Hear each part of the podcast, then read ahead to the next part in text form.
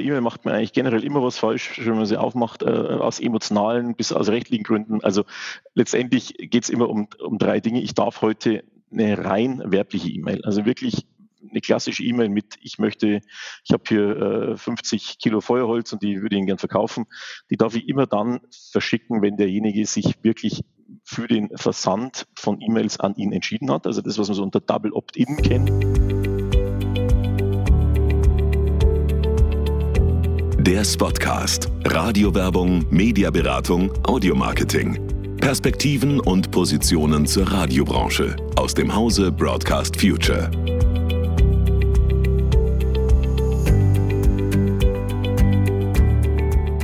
Warum sollten sich Menschen in der Medienbranche mit einem so trockenen Thema wie dem Datenschutz beschäftigen? Und zwar sowohl die Chefs als auch diejenigen im Verkauf, als auch die Programmleute. Darüber spreche ich heute mit Christian Volkmar, dem Chef der Firma Projekt 29 in Regensburg. Also ich kenne niemanden, der dieses ungeliebte Thema so klar und verständlich vermitteln kann und der dafür auch die entsprechende Expertise mitbringt. Du kannst natürlich nicht die Rolle des Datenschutzbeauftragten bei deinen Kunden spielen, aber die wichtigsten Grundlagen sollten wir alle kennen, damit wir auf Augenhöhe mit unseren Geschäftspartnern reden. Also, zuhören lohnt sich wie immer. Mein Name ist Peter Fürmetz. Schön, dass du wieder dabei bist.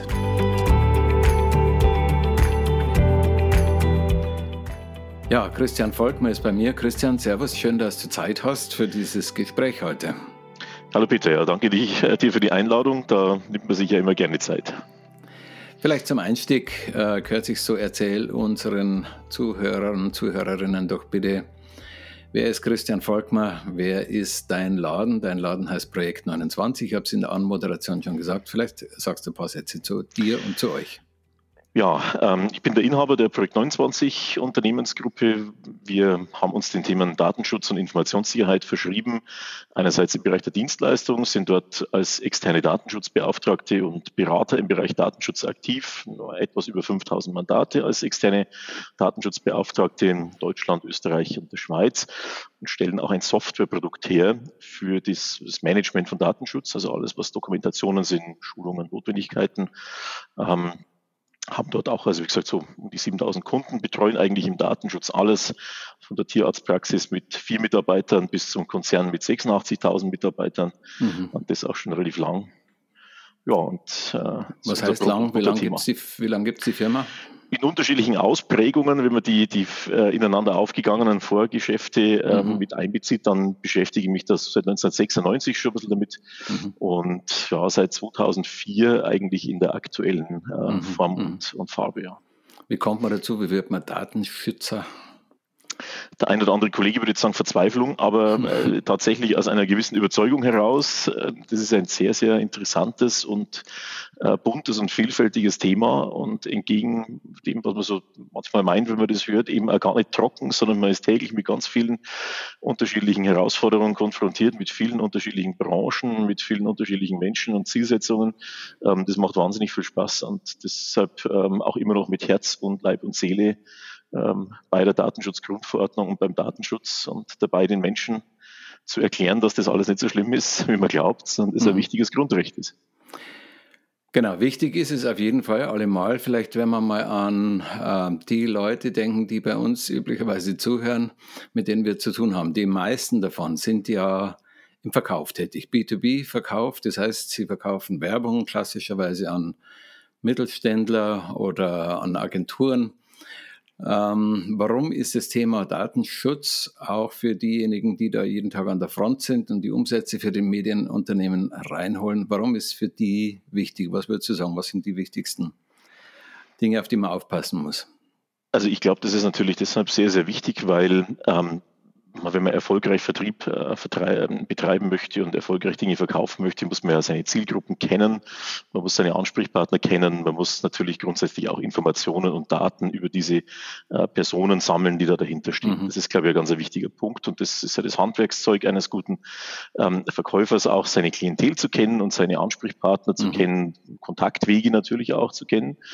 Ähm, was in der DSGVO jetzt auch nicht so ist, dass das ein Problem darstellt, sondern es geht einfach mhm. darum, dass die, die Datenschutzgrundverordnung oder der Datenschutz gewisse Formalitäten einfach erfordert, damit wir eben erstmal die Person informieren über das, was wir mit den Daten tun und im Zweifelsfall zum Beispiel auch nachweisen können, woher wir die Informationen haben. Also das ist so, so definitiv nicht so, dass man das nicht darf, aber es gibt ein paar Rahmenbedingungen, die man eben einhalten muss, damit man dann auch wirklich ähm, ohne Probleme und auch dauerhaft äh, Ansprechpartner generieren kann, Ansprechpartner ansprechen kann und auch entsprechend mhm. so einen Verkaufsprozess auch begleiten kann.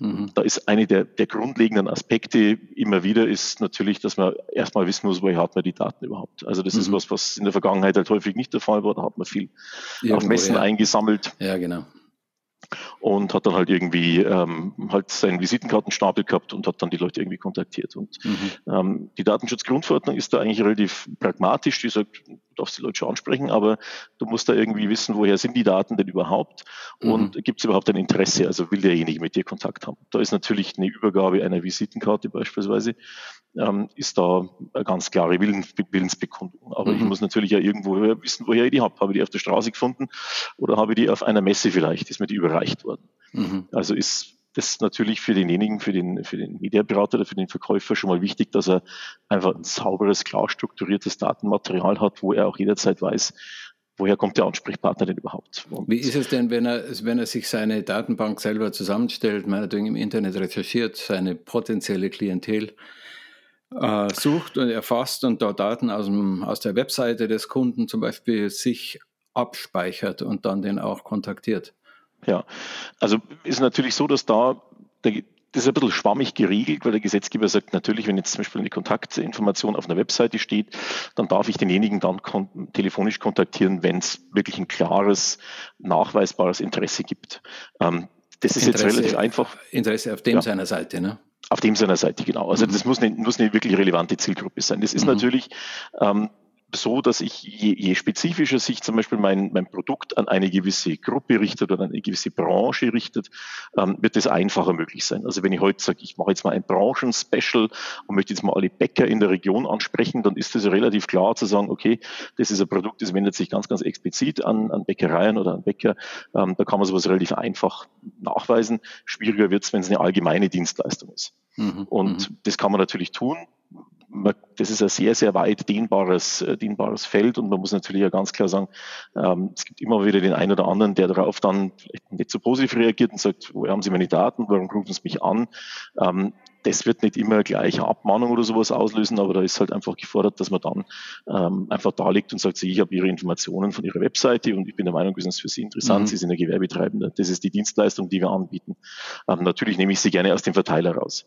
Mhm. Die, mhm. je spezifischer es ist, umso einfacher ist es bei der telefonischen Ansprache. Mhm. Ähm, bei einer Ansprache per E-Mail ist es ein bisschen schwieriger, da ist der Gesetzgeber ein bisschen klarer und sagt eigentlich relativ, relativ klar, dass ich per E-Mail heute jemanden nur ansprechen darf, wenn der wirklich ganz explizit eingewilligt hat, also wenn mhm. er die Information fast schon angefordert hat. Mhm. Und äh, da kommen wir vielleicht nachher nochmal dazu, um da die, die drei wesentlichen Möglichkeiten zu erklären, wann ich sowas machen kann. Aber auch hier geht es wieder darum, ich muss irgendwo dokumentieren, woher habe ich die Daten und mhm. ähm, dann kann ich sowas auch verwenden.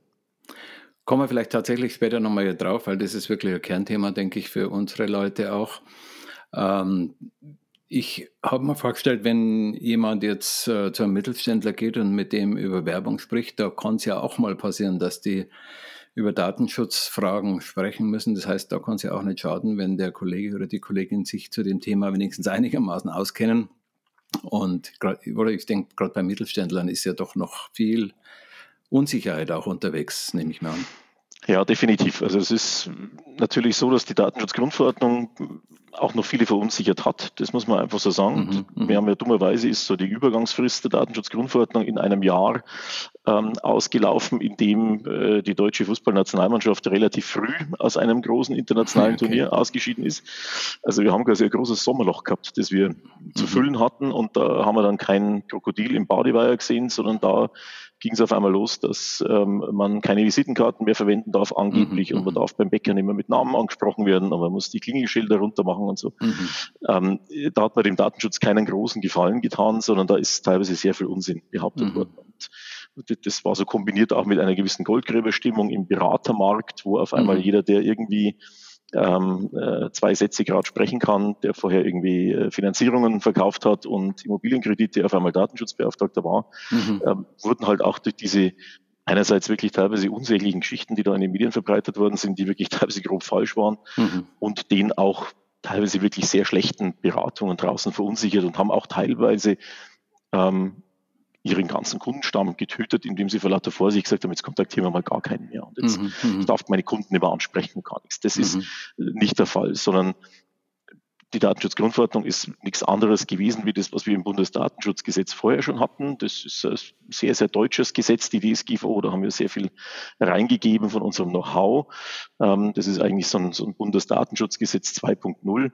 Mhm. Und es bringt einem sogar, und das ist auch wichtig, so von der Grundstimmung her zum Gesetz sogar mehr Möglichkeiten mit personenbezogene mhm. Daten zu verarbeiten, wie man das vorher hatte. Mhm. Und wenn heute also ein Mediaberater äh, bei einem Mittelständler draußen ist, dann ist halt geht es im Wesentlichen immer darum, die Datenschutzgrundverordnung verhindert nie irgendwas konkret. Die sagt, nee, du darfst gar nicht. Die mhm. ist zwar ein Verbotsgesetz mit Erlaubnisvorbehalt, mhm. schönstes Juristendeutsch, aber die Idee dahinter ist einfach, ich brauche immer einen Grund oder eine Grundlage, warum ich Daten verarbeiten möchte. Mhm. Und darum geht es eigentlich immer bei solchen Dingen, sich von vornherein zu überlegen, was möchte ich machen, welche Rechtsgrundlage kann ich wählen, muss ich vielleicht irgendwelche Dinge noch einholen, brauche ich wirklich eine Genehmigung, brauche ich noch eine mhm. Information, mhm. brauche ich eine Einwilligung, wie sieht das aus? Und je früher man sich da bei der Konzeption von Kampagnen, wenn die auch zum Beispiel die eigenen Kunden betreffen, ähm, damit auseinandersetzt, umso mhm. einfacher, unkomplizierter und rechtssicherer kann man das Ganze dann auch machen. Ja. Jetzt ist ja so, jetzt reden wir über die Leute, die, wie gesagt, an der Front sind. Ähm, ganz am Ende, wenn irgendwas schiefläuft, ist es ja immer der, der Chef, der Geschäftsführer, der dann irgendwie gerade stehen muss dafür. Äh, also juristisch ist es irgendwie eh klar, dass der sich auskennen muss oder jemand haben muss, der sich auskennt, auf den er sich verlassen kann. Du hast ja das Thema Datenschutzbeauftragter jetzt schon ein paar Mal angesprochen gehabt. Was ist denn sonst noch oder wie ist es überhaupt mit den Datenschutzbeauftragten äh, für einen Geschäftsführer? Gehen wir mal aus, ähm, jemand ist Geschäftsführer von einem mittleren Medienunternehmen. Was ja. muss denn der da beachten?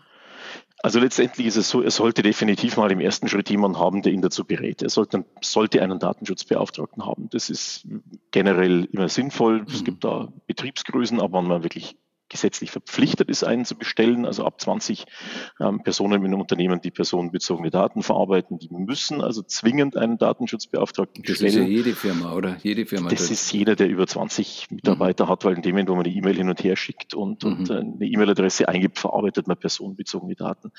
Ähm, aber es ist eigentlich auch das Gegenteil, also auch wenn man das gegenteilig betrachtet, selbst kleinere Unternehmen bestellen sehr häufig einfach freiwillig einen Datenschutzbeauftragten. Mhm man hat einen zentralen Ansprechpartner. Man muss halt mhm. halt einfach auch heute verstehen, und das geht jetzt ein bisschen über unser Thema hinaus, aber das ist auch wichtig, dass gerade in kleinen und mittelständischen Unternehmen der Datenschutzbeauftragte häufig auch so ein bisschen so ein verkappter Informationssicherheitsbeauftragter ist. Also das ist mhm. häufig so die Person, die sich dann nicht nur um diesen Schutz personenbezogener Daten kümmert, sondern die auch teilweise ganz, ganz wichtige Impulse generell mhm. gibt ähm, für die IT-Sicherheit im Unternehmen. Und da mhm. ist wirklich jeder Euro gut investiert, weil da werden nur ganz massive Probleme auf uns zukommen, weil viele Unternehmen sich da gar keine, gar keine Idee davon machen, wie stark die Bedrohungslage mhm. mhm. ähm, da im Internet momentan steigt und auch generell von außen ist. Mhm. Also deshalb, das ist für uns immer so das erste Credo zu sagen, es, es muss definitiv jemand den Hut aufhaben und muss sich um das Thema kümmern und muss verantwortlich sein.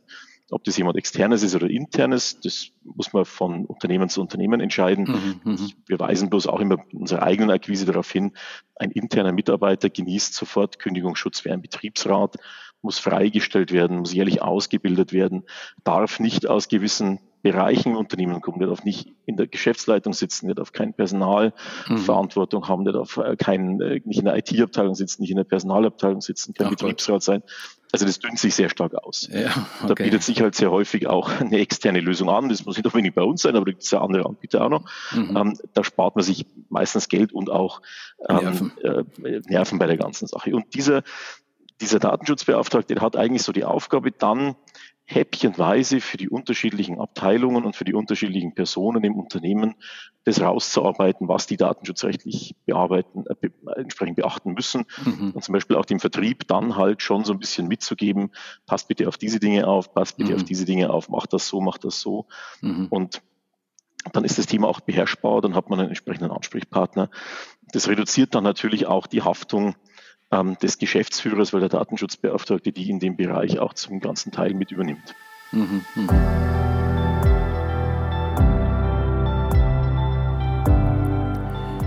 Mein Gast ist Christian Volkmar, der Inhaber der Firma Projekt 29 in Regensburg. Es geht um Datenschutz und zwar besonders um diejenigen Aspekte, die für Menschen in der Medienbranche relevant sind.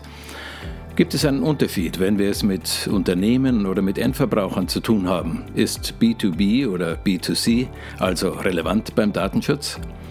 Wie gehen die Aufsichtsbehörden bisher mit Bußgeldern um? Und warum hat sich die DSGVO nicht so schlimm ausgewirkt, wie von manchen befürchtet? Das sind einige der Themen, über die uns Christian Volkmar auf dem Laufenden hält. Jetzt haben wir es bei den Medienunternehmen ja immer mit, äh, oder fast immer mit zwei Zielgruppen zu tun, zumindest bei den werbefinanzierten Medien. Die eine Zielgruppe wo das Geld herkommt, wie gesagt, sind die ähm, Werbetreibenden. Andere Zielgruppe sind die Rezipienten, Hörer, Zuschauer, Leser. Und da gibt es Programmverantwortliche, die ähm, für Attraktivität sorgen müssen. Da kommt das Thema jetzt, ist B2B und B2C ein Riesenunterschied, wenn es um Datenschutz geht, ne? weil Hörerdaten sind ja dann noch einmal was anderes, möchte man meinen, sind ja Privatpersonen. Oder wie ist es denn mit diesem Unterschied? Oder was ist sonst noch wichtig, auch für die Programmleute? Also die, die Datenschutzgrundverordnung, so aus dem Magen raus, aus dem, aus dem äh, Bauch raus, denkt man so, ja, hm, personenbezogene Daten, das sind ja, wie du schon sagst, Unternehmen oder vielleicht Privatpersonen. Mhm. Die Unterscheidung, die macht die DSGVO so nicht. Also die sagt mhm. natürlich, ähm, die kennt nur das personenbezogene Merkmal per se und das ist so jede Information, die wir irgendwie einer natürlichen Person zuordnen können. Mhm. Ob das jetzt ein Geschäftspartner ist oder ob das irgendwie ein Endverbraucher ist, der bei einem Gewinnspiel anruft, der sich wie immer registriert, der bei einem Fanclub dabei ist, mhm. ähm, der einen Newsletter abonniert hat. Das, das ist grundsätzlich eigentlich immer das Gleiche. Ähm, es gibt natürlich unterschiedliche Aspekte. Also es gibt eine Gruppe besonders schützenswerter personenbezogener Daten. Das sind dann also Daten, die Gesundheit, Sexualität, religiöse, philosophische Überzeugung, Gewerkschaftszugehörigkeit, Ethnie etc. betreffen. Geld, ähm, Konto, ähm, nehme ich an. Ja, das ist interessanterweise gar nicht bei den besonders schützenswerten dabei, sondern da ist der Gesetzgeber ähm, mhm. wohl auch wohl wissend, dass er sich denkt, ja, das die Informationen, die habe ich als Staat ja sowieso, mhm. ähm, sind die nicht in der Gruppe drin, die äh, mhm. besonders mhm. schützenswert sind, sondern es sind ähm, Dinge, die also ein in Anführungszeichen normales Risiko äh, bergen, mhm. aus, zumindest aus Datenschutzsicht. Aber natürlich, wie du vollkommen richtig äh, sagst, die, die müssen natürlich trotzdem geschützt werden, weil mhm die Datenschutzgrundverordnung, und jetzt ohne allzu theoretisch zu werden, ist etwas, was wir vorher nicht kannten im Datenschutz. Die hat einen risikobasierten Ansatz. Also die sagt mhm. grundsätzlich immer, wir müssen uns sehr genau anschauen, wie groß ist denn überhaupt das Risiko, dass diese personenbezogenen Daten äh, irgendwie geklaut werden, missbraucht werden, verfälscht mhm. werden.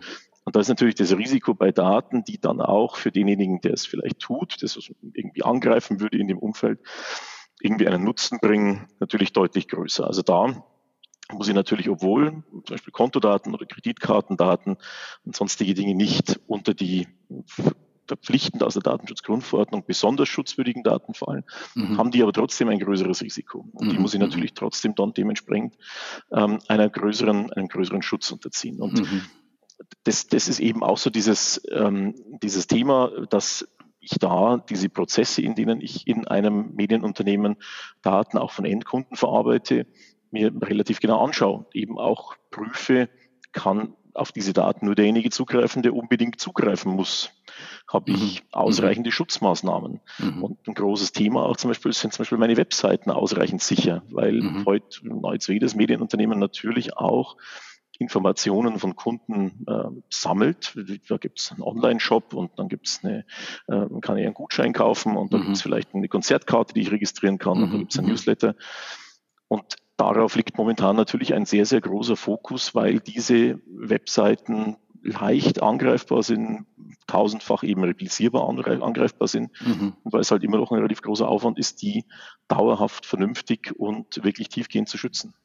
Wenn du die Themen ansprichst, höre ich, dass du durchaus auch mit Medienunternehmen offensichtlich Erfahrung hast. Ist es so? Welche kannst du irgendwelche nennen? Medienunternehmen, wo du Ja, also natürlich, äh, ähm, als Datenschutzbeauftragter hat man immer den Vorteil, dass man auf der äh, Webseite in der Datenschutzerklärung steht. Also das ist ein wenig schützens, eine wenig schützenswerte mhm.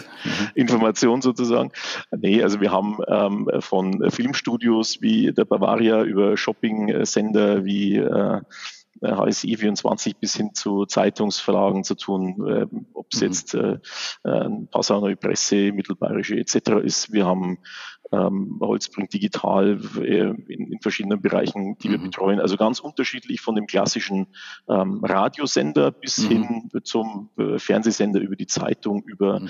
äh, Online-Dienste die alle grundsätzlich in der journalistischen Tätigkeit natürlich mhm. ähm, Ähnlichkeiten aufweisen, aber äh, ganz unterschiedliche Anforderungsprofile haben teilweise. Aber allen ist gemein, dass ähm, die, die Online-Präsenzen und die Online-Dienste natürlich immer mehr an Gewicht äh, bekommen, weil das, da bin ich jetzt in den Zahlen der Radios nicht drin, es auch da mhm. sicherlich viele gibt, die einfach den Sender über die Webseite auch mittlerweile halt streamen ja, ja. und ja, solche Dienste annutzen. Das wird immer wichtiger. Und das wird ein wichtigeres Thema, ja.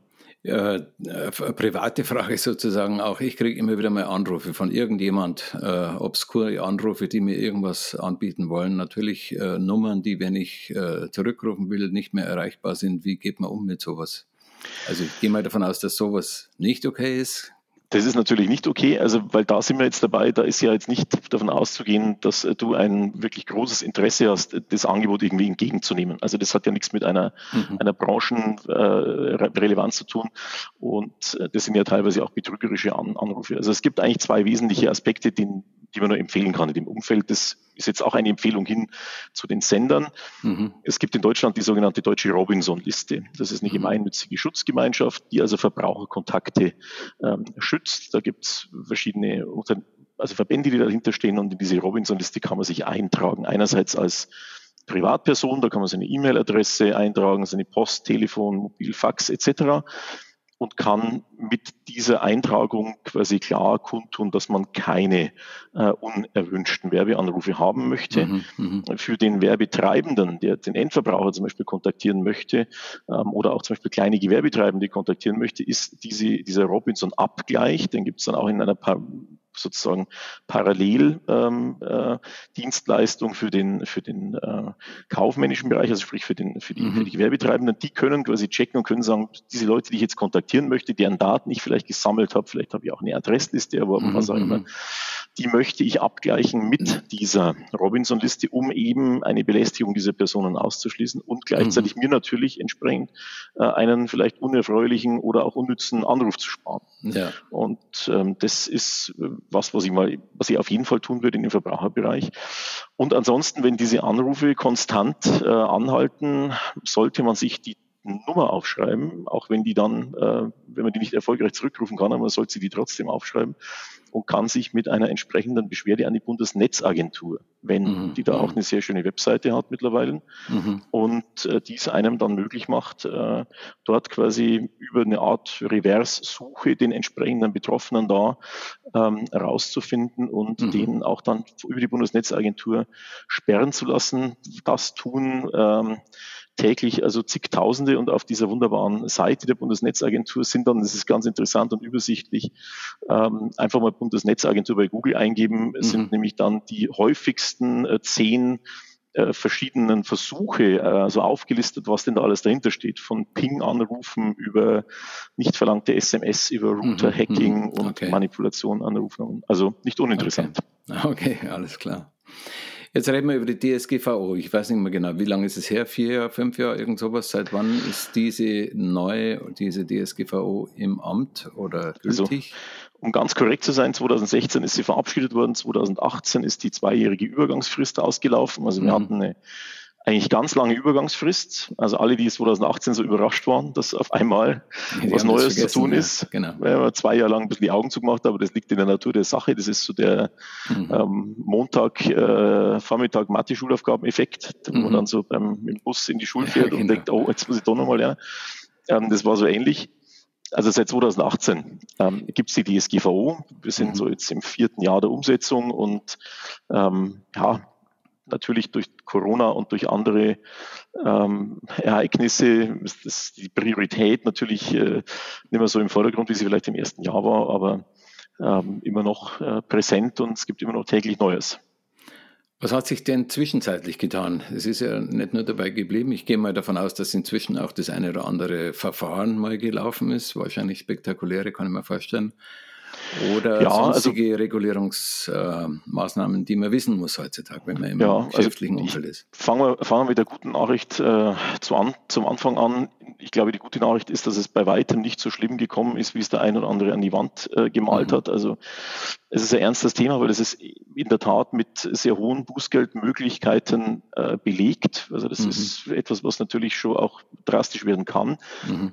Man hat aber gesehen, dass in sehr vielen Fällen einerseits die Aufsichtsbehörden relativ pragmatisch ähm, agieren, also auch ganz klar erkennen, wann Unternehmen in Anführungszeichen aus Versehen etwas tun oder irgendwie eine Regulation einfach nicht einhalten konnten mhm. oder wo es eben Schwierigkeiten gab oder wo es halt eine wirklich eine bewusste Absicht oder ein Ignorieren der ganzen ja. Thematik ist. Man ja. sieht auch, dass die berühmtesten Fälle sozusagen, wo hohe Bußgelder verhängt worden sind, die eigentlich immer in Fällen ähm, verhängt worden sind, wo relativ klar war, dass die Unternehmen einfach bewusst sozusagen die Vorgaben der Datenschutzgrundverordnung nicht beachtet haben. Mhm, mh.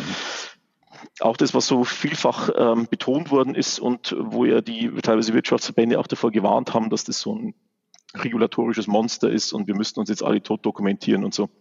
Mhm. Das ist überhaupt nicht der Fall. Mhm. Ähm, das Gegenteil ist eigentlich der Fall. Die Regulations- oder Regulatorikvorgaben ähm, der Datenschutzgrundverordnung sind eigentlich ein Ausdruck einer absoluten Pragmatik, weil man hat sich mhm. bewusst dagegen entschieden, wie es ja zum Beispiel in anderen Ländern ähm, auch schon war, in anderen europäischen Ländern, jetzt große, riesige Super-Datenschutzbehörden einzuführen, die also dann ganz eng die Unternehmen prüfen und gängeln und tun und machen, mhm. sondern mal ganz bewusst gesagt, nee, das wollen wir eigentlich nicht. Wir wollen eigentlich, dass die Aufsichtsbehörden natürlich weiterhin eine auch verstärkt beratende Funktion wahrnehmen.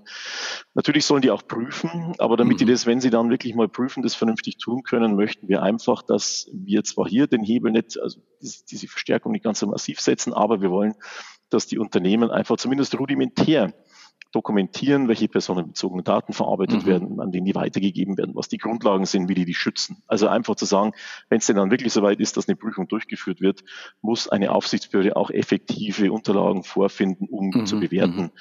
passt es denn da einigermaßen, was die machen oder nicht. Also das ist also eigentlich Ausdruck einer gewissen Liberalität. Ja, die unterscheiden da schon ein bisschen, wer hat wirklich auf dem Unfug abgesehen oder wo ist es halt noch nicht Durchaus. so gut, wie es sein sollte. Durchaus. Und die unterscheiden natürlich auch, ist einem Unternehmen ähm, eine gewisse Compliance, um jetzt mal so dieses, dieses mhm. Schlagwort zu benutzen, ähm, generell zuzumuten, auch von der Betriebsgröße. Also ja. so dieser klassische äh, Metzger mit, mit 15 Mitarbeitern, da wird nicht die Aufsichtsbehörde äh, die Tür eintreten. Das, das mhm. passiert einfach nicht, sondern mhm es geht halt im Wesentlichen darum, wenn ich ein Unternehmen bin, das eine gewisse Größe hat, auch eine gewisse Relevanz, was die Verarbeitung personenbezogener Daten betrifft. Und da sind wir mhm. leider halt wieder bei den Themen äh, Medienunternehmen, weil da mhm. werden viele Daten verarbeitet, da gibt es eine mhm. hohe Sendungswirkung nach außen. Ja. Ähm, da schaut man natürlich genauer drauf und sagt, liebe Leute, ihr habt die Möglichkeiten und ihr habt das Personal und auch die Größe, ihr müsst dort natürlich vielleicht die Sachen etwas genauer betrachten und auch genauer dokumentieren, als das heute ein kleiner Handwerker tun muss. Gibt es tatsächlich, äh, weil du gesagt hast, spektakuläre Bußgeldverfahren oder Fälle, die, über die die Branche spricht, die dann irgendwie schrecklich Ja, also die gibt es natürlich, diese äh, Bußgeld, äh, die, die Listen der Bußgelder sind relativ lang. Also da gibt es ähm, viele ähm, auch Bußgeldradare im Internet, wo man dann also sieht, ähm, was, was kostet es denn im Wesentlichen. Ähm, ja, schwierig. Es läuft im Wesentlichen immer auf die gleichen Thematiken raus. Also es ist immer, es geht immer darum, die Bußgelder erstrecken sich momentan hauptsächlich über, auf Fälle, die weniger mit irgendwelchen Formalien zu tun haben. Also es geht nicht darum, passt die Verarbeitungsdokumentation jetzt oder sind mhm. irgendwie drei Zettel richtig ausgefüllt, sondern es geht immer darum, wenn einerseits Rechte von Betroffenen missachtet werden. Also was wichtig ist immer noch, jeder Betroffene, dessen personenbezogenen Daten wir verarbeiten, mhm hat aufgrund der Datenschutzgrundverordnung Rechte, also ein Recht zum Beispiel auf Auskunft. Also wir müssen ihm sagen, welche Daten ähm, verarbeiten wir über dich. Mhm. Und er hat auch ein mhm. Recht auf zum Beispiel Korrektur oder auch Löschung, wenn wir die Löschung, Daten brauchen. Ja, genau. mhm. ähm, die sind immer relativ genau und sorgfältig auch ähm, zu beachten. Man sieht jetzt, ist relativ frisch, also im, im, August jetzt in Frankreich ist ein Bußgeld gegen den Hotelkonzern Accor in Frankreich äh, verhängt worden. Das waren 600.000 Euro. Mhm. Das sind im konkreten Fall relativ viel gewesen, weil es da wirklich um einen letztendlich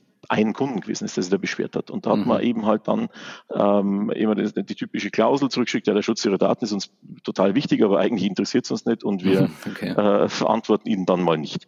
Mhm. Und ähm, da wurde eben die Informationspflicht, die eben auch besteht, also dem Betroffenen bewusst zu sagen, was tun wir mit deinen Daten, mhm. die wurde entsprechend ähm, missachtet und man hat dann auch die betroffenen Rechte nicht vernünftig eingehalten. Mhm. mhm. Und ähnlich auch ähm, die Bußgelder, also Italien ist da zum Beispiel jetzt nicht so stark bisher, da wird jetzt auch vor kurzem erst 70.000 Euro gegen die Unicredit entsprechend äh, mhm. verhängt und dort ist ein relativ interessanter äh, Fall. Da ging es nämlich eigentlich nur um die Erschwerung des Rechts auf, auf Auskunft. Also da wollte man dem Betroffenen entsprechend ähm, schon Auskunft geben, aber man hat es ihm halt nicht besonders leicht gemacht und hat da also noch eine Frist versäumt und da ist da die italienische Aufsichtsbehörde hergegangen und gesagt, nö, ihr müsst quasi die Auskunft, die muss genauso leicht sein, wie ihr die Daten sammelt, genauso leicht muss die Auskunft auch an den Betroffenen mhm, äh, mhm, mhm. rausgehen und der muss die Möglichkeiten haben, und äh, ja, das sind so die, äh, die Punkte, wo es wo es in jetzt speziell 2022 relativ viel Bußgelder gab in dem Umfeld, weil es geht immer um die, ähm, um die Rechte der Betroffenen und deshalb auch durchgehend mhm. äh, sind es so die wesentlichen Aspekte. Ich spreche mit Christian Volkmar von der Projekt 29. Es geht um Datenschutz und einige Themen drumherum. Zum Beispiel darum, ob Daten auf Servern in den USA gut aufgehoben sind oder wie man per E-Mail auch bei der Ansprache von Neukunden durchaus Möglichkeiten hat. Oder darum, wie man sich weiterhin auf dem Laufenden halten sollte, sodass man seinen Kunden auch zu diesem Themenfeld relevante Infos liefern kann. Ich will noch mal kurz zurückkommen auf das Thema Verkauf, Vertrieb. Das ist ja so, wie gesagt, der Kernjob, den die meisten von uns haben. Ähm, da gibt es ja so Themen, wir beide hatten auch schon mal ähm, mit der Firma HubSpot zu tun oder ähnliche Dienste, die international sind, womöglich, äh, wo die Server irgendwo im Ausland in den USA sind. CRM-System. Wenn ein CRM-System die Daten in der Cloud, wo auch immer ablagert, wie, wie ist damit umzugehen, wie ist das einzuschätzen? Also einerseits ist natürlich das Credo aller Datenschützer immer, wenn es ein europäisches System gibt, setzen wir doch am besten ein europäisches System ein. das ist so, mhm. erleichtert es uns natürlich, weil dann haben wir denselben Rechtsraum. Alle befinden sich innerhalb des Rechtsraums der Europäischen Datenschutzgrundverordnung. Das ist natürlich immer das Einfachste und meistens auch ähm, nur mit der Formali sozusagen eines sogenannten Auftragsverarbeitungsvertrages, den man da schließen muss mit diesem mhm. Dienstleister ähm, ist es verbunden. Das ist immer die schönste, einfachste Lösung. Aber wir leben natürlich in einer Welt, in der wir äh, in Europa für viele Anforderungen einfach nicht das passende Softwareprodukt haben. Und auch die großen Anbieter sitzen halt schlicht und ergreifend ähm, in den USA sehr häufig, ob es halt Microsoft ist oder Google oder auch natürlich Dienste von, von Meta, also Facebook und Instagram und Co. Ähm, dem können wir uns nicht entziehen. Mhm. Also die, die, es gibt da einen sehr schönen Vergleich dazu das mag vielleicht in ein paar Jahren mal nicht rechtskonform sein, Luft zu atmen.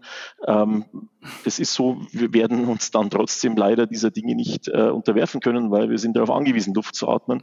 Mhm. Und so ist es halt leider für sehr viele Unternehmen und ähm, das Gros der Internetinfrastruktur heute, auch sehr viele Dienste, die wir als vermeintlich europäisch verorten, liegt dann trotzdem irgendwie in zweiter Instanz in irgendwelchen amerikanischen Rechenzentren. Mhm. Wir haben leider ähm, keine vernünftige politische Lösung erzielt in den letzten Jahren, weil es ist einfach klar, dass wir zwei unterschiedliche, teilweise sogar entgegenstehende Rechtssysteme haben. Also wir mhm. haben ein amerikanisches Rechtssystem, das den Zugriff des Staates über alles stellt. Also sprich, mhm. es muss immer möglich sein, dass staatliche Behörden auf Daten äh, zugreifen, die dort auf Servern gelagert werden und sogar sehr weitreichend. Also sprich mhm. auch US-Konzerne, die Instanzen innerhalb Europas betreiben, müssen dann teilweise sogar diese Daten, die auf den europäischen Servern liegen, an die US-Unternehmen rausgeben. Mhm. Und das mhm. ist nicht nur aus informationssicherheitstechnischer Sicht ein Problem, sondern es ist auch aus Sicht des Datenschutzes ein ja. Problem, weil der Datenschutz relativ klar sagt, du musst gewährleisten können, dass kein Dritter auf personenbezogene Daten zugreifen kann, der nicht berechtigt ist, wenn der Betroffene nicht eingewilligt hat. Oder also wenn die, eine, wenn die sagen, wir haben einen Server in Europa, das heißt noch nichts unbedingt, oder? Das heißt im Zweifelsfall noch nichts. Also die müssten wirklich explizit ausschließen, dass eine amerikanische Behörde, mhm. ähm, und da sind ja nicht nur Strafverfolgungsbehörden mhm, drin mhm. in diesem sogenannten Homeland Security Act, sondern da sind ja auch Behörden drin, die mal, um es mal das böse Wort zu benutzen, quasi mehr oder minder aktiv Wirtschaftsspionage betreiben. Mhm, das, das, mhm. ist halt so. Das ist ja nur in Deutschland so, dass wir uns da raushalten, aber ja. in anderen Ländern ist es halt, äh, gehört es zum guten Ton.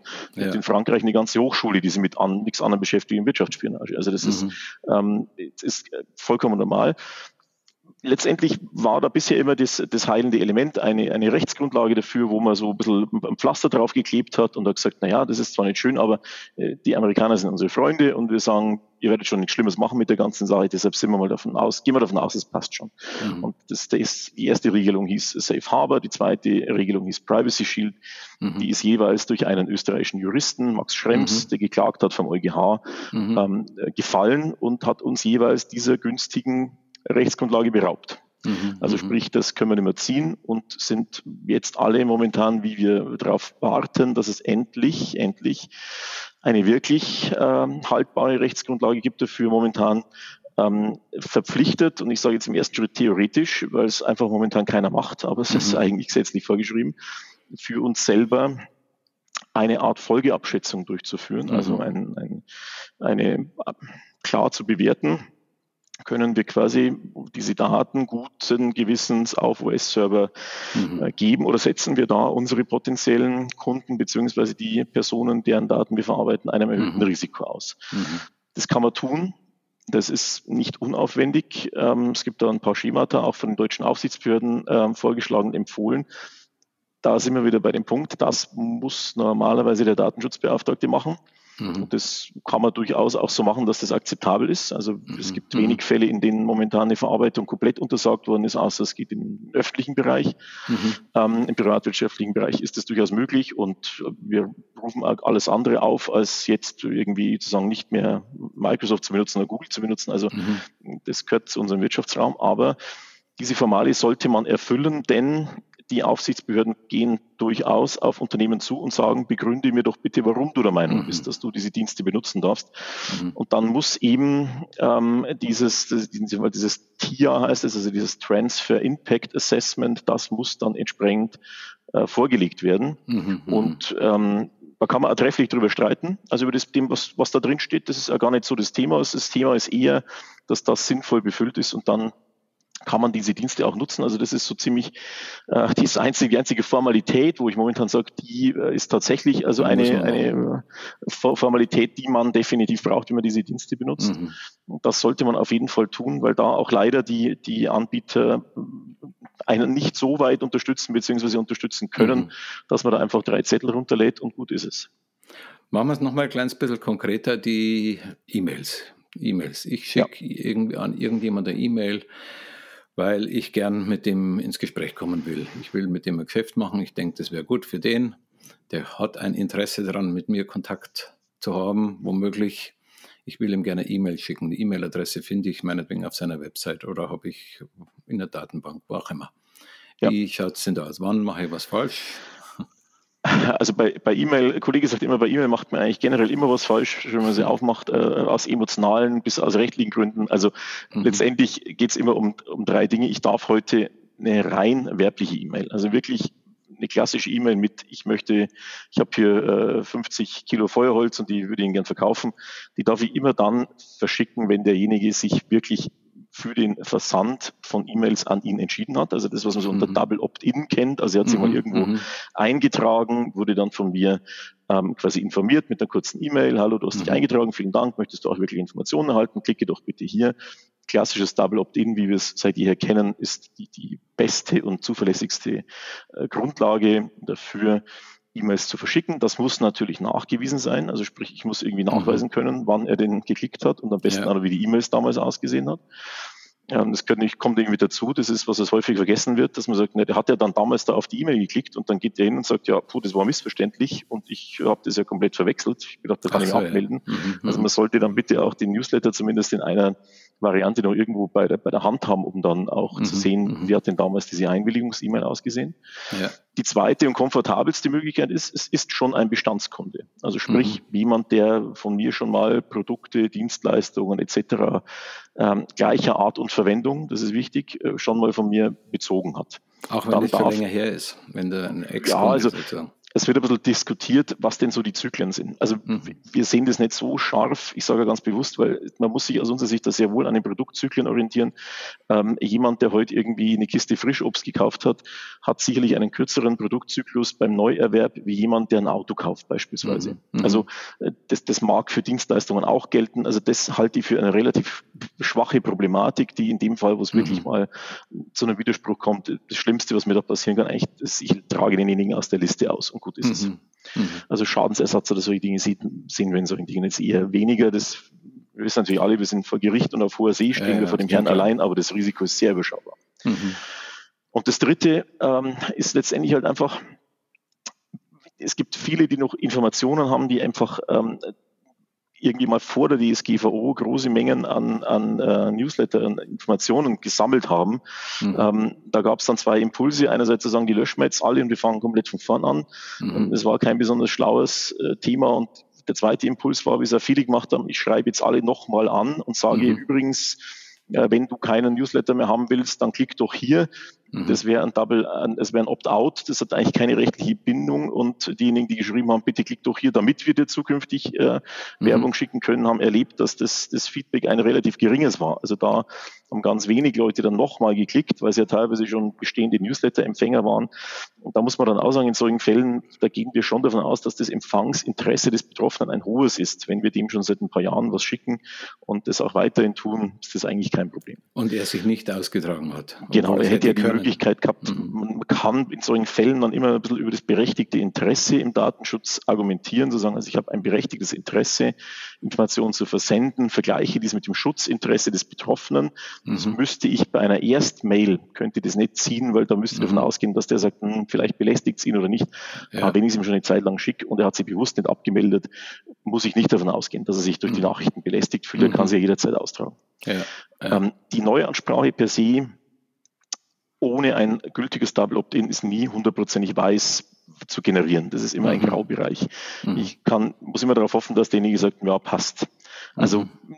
das, da gibt es leider keine, keine saubere Lösung. Da ist der Gesetzgeber relativ klar und auch die Urteile in der Vergangenheit sind da relativ klar, immer zu sagen, Versand von unerwünschten Werbemails ähm, eigentlich grundsätzlich nicht zulässig. Mhm. Jetzt liegt es natürlich in dem Fingerspitzengefühl der Betroffenen, was ist denn grundsätzlich eine Werbemail? Ja, genau. Und ähm, auch das ist ein sehr weites Feld. Also deshalb würde ich nicht immer gleich mit einem konkreten Angebot einsteigen, sondern mhm. ich würde vielleicht halt einfach mal mit einem Gesprächsangebot oder einem, einer Einladung zu einem Termin, natürlich hat das alles mhm. einen vertrieblichen Hintergrund, mhm. aber da ist sicherlich dann die die Möglichkeit, dass derjenige sofort in eine Abbehaltung geht, eine etwas geringere auch aus datenschutzrechtlicher Sicht, ähm, ist aber leider etwas, was man nicht hundertprozentig äh, klar machen kann. Erstansprache per E-Mail ist leider immer noch ein Problem in Deutschland. Ja. Okay. Visitenkarten haben wir gerade vorher schon gehabt. Ich kann mich erinnern, das war ein großes Thema. Viele haben sich da verunsichern lassen. Wenn mir jemand eine Visitenkarte gibt, dann ist er einverstanden, dass ich seine Daten speichere und ihn auch ja. kontaktiere, oder ist das so? Ja, also das ist eigentlich durch die Literatur hinweg natürlich. Sie wissen ja, äh, zwei Juristen und äh, drei Meinungen, aber es ist grundsätzlich so, dass es eigentlich ein konkludentes Handeln ist. Jetzt mhm. kommen die, die äh, Hardcore-Juristen und sagen, ja, Moment einmal, aber konkludentes Handeln, das gibt's ja so gar nicht in der DSGVO und so weiter. Und die. Mhm. Das ist alles eine sehr deutsche Sicht. Ähm, man muss ab und zu mal die Kirche im Dorf lassen und man muss mal davon ausgehen, was ist denn die Intention überhaupt des Gesetzes gewesen. Mhm. Und die Intention des Gesetzes ist es, Leute davor zu schützen, dass personenbezogene Daten von ihnen zu Zwecken verarbeitet werden, denen sie nicht zugestimmt haben oder von denen sie nichts wissen. Mhm. Und eine Visitenkarte ist es ein, eine einfache, äh, eine einfache Handlung zu sagen, ich gebe jemandem eine Visitenkarte oder ich gebe sie eben ihm nicht. Ja, genau. Also das, darin sehen wir eigentlich schon einen, einen Einwilligungsprozess. Ähm, wie gesagt, jetzt der Jurist äh, wird jetzt sicherlich sagen, nein, nein, das ist keine Einwilligung, das müsste doch das und das. Aber ich kenne keinen Fall, in dem ähm, es dazu ein Problem gekommen ist. Mhm. Und okay. halte das immer noch für, für absolut ähm, unproblematische Vorgehensweise. Jetzt ist das Ganze ein Thema, das ähm, zwar jetzt schon eine ganze Zeit lang unterwegs ist, es wird aber auch nicht aufhören. Das heißt, wo geht es denn lang? Wie, was wird sich da tun in, in, in Zukunft? Was, wie schätzt du das ein? Und vielleicht auch noch die Frage, äh, wie kann ich als Mediaberater von einem mittleren Radiosender zum Beispiel mich einigermaßen am Laufenden halten, dass ich nichts Wichtiges verpasse? Was, wie, wo, ist auch was, wo man ständig dazulernen muss irgendwie, oder? Ja, genau so ist es. Also die, die, die Mediaberater, die heute zuhören, die haben ja schon mal einen wichtigen Schritt getan und auch erkannt, mhm. dass es sinnvoll ist, sich auch solcher Quellen zu bedienen. Ähm, ich, ich sage nachher einen Satz dazu. Ich, ich glaube, es wird ähm, wichtig werden, einfach dran zu bleiben, generell an dem Thema. Wir sind wir befinden uns nicht mitten in der Digitalisierung, sondern ich glaube, wir befinden uns am Anfang der Digitalisierung. Mhm, und mhm. das hat auch was damit zu tun mit Vertriebsmodellen, mit Kundenkontakt, mit Erwartungshaltungen der Personen, mit der wir zusammenarbeiten, mit Möglichkeiten des Vertriebs. Ähm, das, das ist alles erst der Anfang sozusagen. Und ich glaube, mhm. wir müssen mit dem Mitwachsen der Technik, also mit dem Wachsen der Technik auch, muss auch unser Bewusstsein, ich sage jetzt gar nicht nur für Datenschutz, sondern auch für Informationssicherheit, für den Umgang mhm. mit Informationen und Daten wachsen.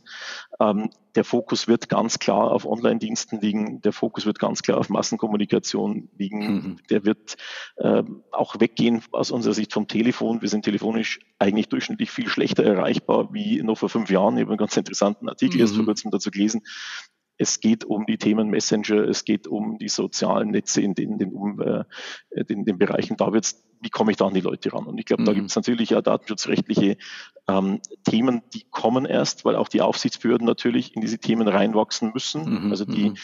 es gibt sehr wenig äh, konkrete Informationen der Aufsichtsbehörden zu dem Thema, weil die Behörden in Deutschland leider in dem Umfeld auch noch immer wahnsinnig unterbesetzt sind. Mhm. Wo man jetzt natürlich einerseits sagt, das ist ja super, weil dann haben wir nicht so viel Bußgeldverfahren, ja, genau. aber andererseits fehlen uns natürlich auch die Leitplanken, ähm, ja, zu wissen, ja. was dürfen wir denn, was dürfen wir denn nicht.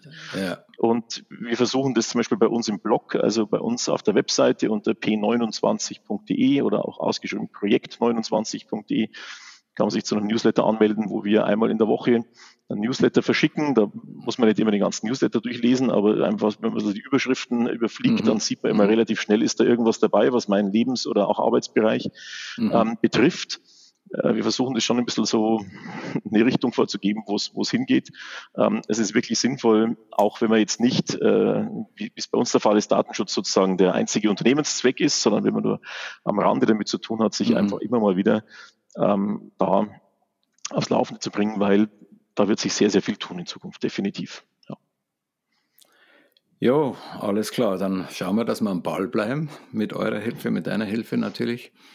Ähm, ich danke schön jetzt erstmal, Christian, für die Zeit, die du uns da jetzt zur Verfügung gestellt hast und deine, und deine Informationen. Äh, ich könnte mir vorstellen, dass wir vielleicht das eine oder andere Thema mal bei Gelegenheit noch ein bisschen vertiefen. Da reden wir extra nochmal drüber. Danke nochmal. Das machen ne? wir gerne. Vielen Dank. Okay. Schöne Woche. Ebenfalls. Danke. Ciao, ciao.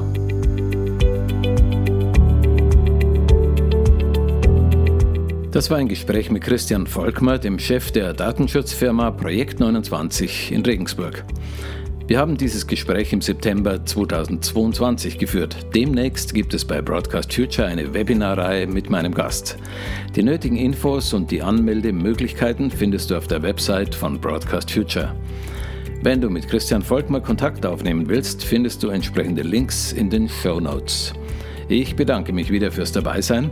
Ich hoffe, du hast viele Impulse bekommen und ich freue mich darauf, wenn du beim nächsten Mal wieder vorbeischaust. Am besten ist es natürlich, wenn du unseren Podcast jetzt gleich abonnierst, sofern noch nicht geschehen.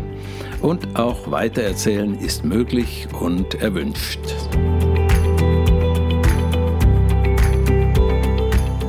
Das war der Spotcast, eine Produktion von Broadcast Future. Broadcast Future ist für alle da, die Radiowerbung verkaufen oder produzieren, aber auch für alle, die mit Medien und Marketing zu tun haben. Broadcast Future. Ideen, Märkte, Motivation.